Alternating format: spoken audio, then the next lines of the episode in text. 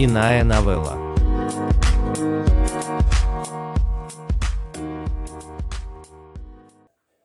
Теория удушья. Дэвид Рейп. Аманда удивила меня, когда сказала, что мы переезжаем сегодня.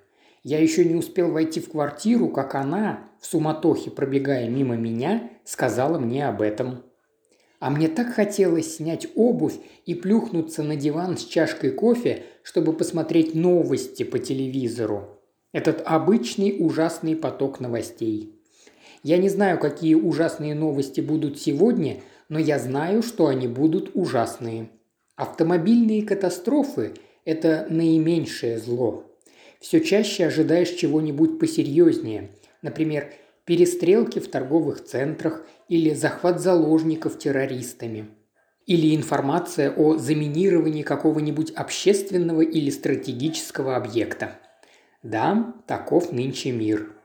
И вот в новостях, как только произойдет какое-нибудь очередное происшествие, например, какой-нибудь псих-одиночка ворвется в церковь или в синагогу или в мечеть, или в вышеупомянутый торговый центр, или в кинотеатр, или в концертный зал и перестреляет присутствующих или взорвет бомбу, собираются эксперты и начинают судить. Экспертов много. На телевизоре под каждым из них написано его имя и научная специальность, но все равно всех не запомнишь. И каждый высказывает свое мнение по поводу происшествия и в целом. Один одно говорит, другой другое. Да, порой кажется, что в этих мнениях можно запутаться, но с другой стороны, они освещают события и дают хоть какое-то представление о происходящем. А так бы жили в неведении. Я, например, очень внимательно слежу за экспертным мнением. Эксперты говорили о том, что действия преступников могут быть мотивированы различными причинами. Причина может быть личного характера, потеря работы или неудачный брак, или же иметь мотив общественно-политический, метафизический, религиозный. Когда человек доходит до точки, он может додуматься взять оружие в руки, чтобы таким образом решить свои проблемы. И вот он берет оружие в руки и идет убивать. Но это все происшествия, творимые руками человека. Но немало уделяется внимание и природным катаклизмам. Штормы, наводнения, торнадо. Говорят, даже были уничтожены целые поселения. И про природные катаклизмы эксперты тоже охотно высказывались. Они спорили о том, изменится ли климат или нет. Мне понравились слова одного эколога, который с томным видом сказал, что изменение климата неправильный термин. Следует говорить удушение климата. Произойдет именно удушение климата, когда океаны перестанут производить кислород, что уже происходит, и появятся мертвые зоны с низким уровнем содержания кислорода. Без кислорода завянут деревья и вся флора. Рыбы и морские обитатели задохнутся, животные задохнутся, фауна под угрозой. Мне про природные катаклизмы слушать интереснее, чем про людские происшествия, во главе которых стоят невежество, жадность, безразличие, самообман. Такие дела. Аманде я сказал, что мне нравится наша квартира, а она мне сказала, что все уже решено и организовано. Грузчики уже поднялись и стучались в дверь. Аманда сказала мне открыть дверь. Шесть или семь здоровых мужчин в форме с именными бейджами принялись таскать наши вещи, нашу мебель. Одного звали Бред, другого Том, третьего Бак. Имена других мне прочесть не удалось, потому что они всегда были ко мне спиной, а на спинах спецовки был изображен логотип грузовой компании. Новая квартира была большим разочарованием. Не квартира даже, а небольшая комната в общаге с общим санузлом. Аманда суетилась и причитала. «Нам подходит. Мне все нравится. Так мы сэкономим деньги». А мне было непонятно, почему мы променяли нашу квартиру на эту дыру. Да, мы перебивались как могли, денег не хватало, но мы держались. Жили скромно, но достойно. И вот теперь оказались здесь, в ужасной и грязной общаге с хмурыми и подавленными соседями, в ужасном районе на краю света, где даже не было фонарного освещения. А ведь этот район находился недалеко от нашего, прежнего, но наш был чистенький и уютный. Первый человек, с которым я познакомился, был наш сосед по комнате. Светловолосый, мускулистый в плечах, моложе меня. Мы сразу же не понравились друг другу. Я сказал об этом Аманде. Аманда сказала, что ничего, уживемся. Утром я встретил его выходящим из душа. На бедрах он повязал полотенце, а в руке он держал пистолет. «Зачем вам это дома?» – спросил я удивленно. Он направил дуло пистолета в сторону моего виска. «Какие-то проблемы?» «Мне это не нравится». «Почему?» Я молчал. Он ушел, а я вошел в ванную комнату. Мне хотелось помыться. Но обнаружил, что в ванной комнате нет душа. Там стояла старая ванна с ржавым краном на старомодных ножках в виде куриных лапок. Из крана капала ржавая вода. Ванна была наполнена грязной водой, сосед не спустил за собой. Я пожаловался Аманде, что в ванной нет душа.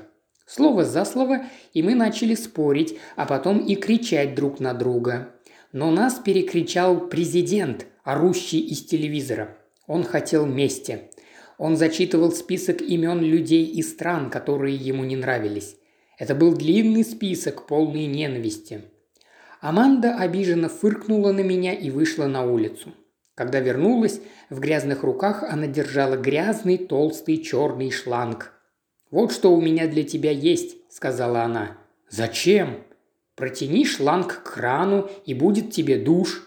Но он грязный, как и весь этот дом. Помой». Вскоре я застал Аманду с соседом. Она мне изменяла с Ридом. Его звали Рид.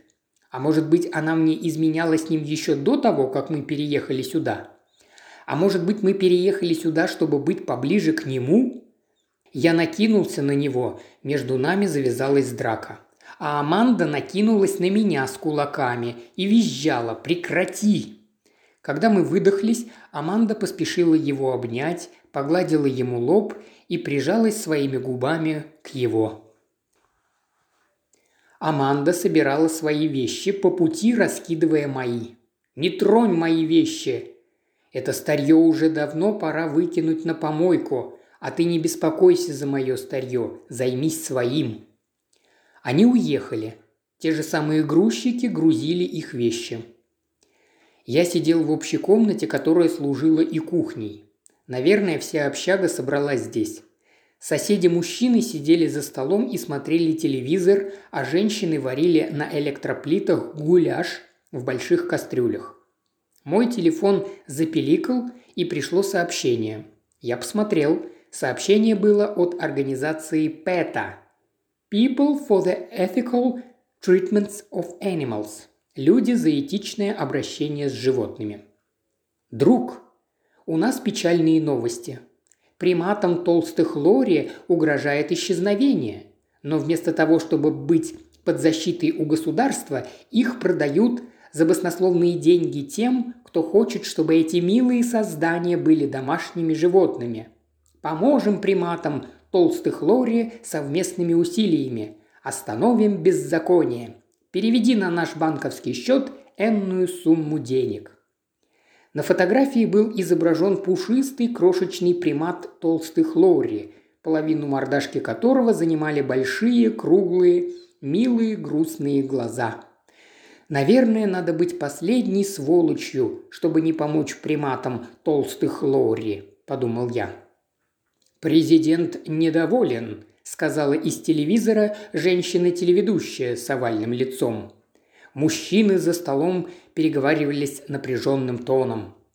«Президент недоволен», – гласили титры в нижней части экрана. «Он воображает себя счастливым», – заявил ведущий мужчина. «Он воображает себя молодым, он считает себя красивым, он воображает, что его любят во всем мире. Он воображает себя всемогущим. Мужчины за столом были серьезны, кивали на экран, а затем подозрительно смотрели на меня. «Мы пытаемся помочь президенту», – сказал мне один из мужчин. «Ему нужна наша помощь. Его никто не понимает. Он хочет, чтобы люди его понимали и любили, Поэтому мы пытаемся понять его, а затем полюбить его, чтобы потом научить всех понимать его и любить его. О, во как, сказал я. Говоривший мужчина отвернулся, и остальные отвернулись, за исключением одного, который смотрел на меня свысока. Его глаза были полны злобы. Подозрение затуманило воздух между нами, как разлив нефти. В телевизоре показали сияющего озорного человека, которого называют советником президента. Он сказал, президент знает обо всем больше, чем кто-либо. Больше, чем ученые, которые, сказала женщина-телеведущая, абсолютно. Вы говорите, что он знает больше, чем ученые, которые... Да, да, да. Подождите. Я говорю о людях, которые являются экспертами, в своей конкретной области, такой как изменение климата. Давайте поговорим об этом. Все они Кассандры. Кассандры? Ваша позиция такова, что эксперты межправительственной группы экспертов по изменению климата – это Кассандры? Что те, кто предсказывают исчезновение ледников, повышение уровня моря и... Кассандры, Кассандры, Кассандры. Но она была пророчицей, знаете, она предсказывала будущее. В яблочко. Он по-детски хмыкнул. Пророчицу не слушали. Если вы Кассандра, вас никто не слушает. Это большая часть, это забавная часть, захватывающая часть. Они знают будущее и говорят нам, но нам не нужно слушать, потому что президент умнее всех. На кухню вошла молодая женщина, с которой я еще не был знаком. Я не помню, дремал ли я уже или еще нет, когда спросил ее «Как тебя зовут?» «Кассандра», – ответила она. «Как древнегреческую пророчицу?» «Да». «А откуда ты?» «Из строя». «Из древнего города?» А потом я уже точно уснул. Мне снилось, что я иду по пустой темной улице, прохожу мимо оружейного магазина – над которым висела вывеска «Банкрот». Я захожу в этот магазин и беру АК-47 и дробовик 12-го калибра и боеприпасы к ним. А потом мне снится, что я в толпе людей, которые куда-то идут в ободранных одеждах, как беженцы или библейские персонажи. Люди толкают друг друга локтями, все как будто куда-то спешат, а Господь Бог посылал в толпу громы и молнии. Из журнала «Нью-Йоркер» от 5 октября 2020 года. Перевел и озвучил Илья Кривошеев. Иная новелла.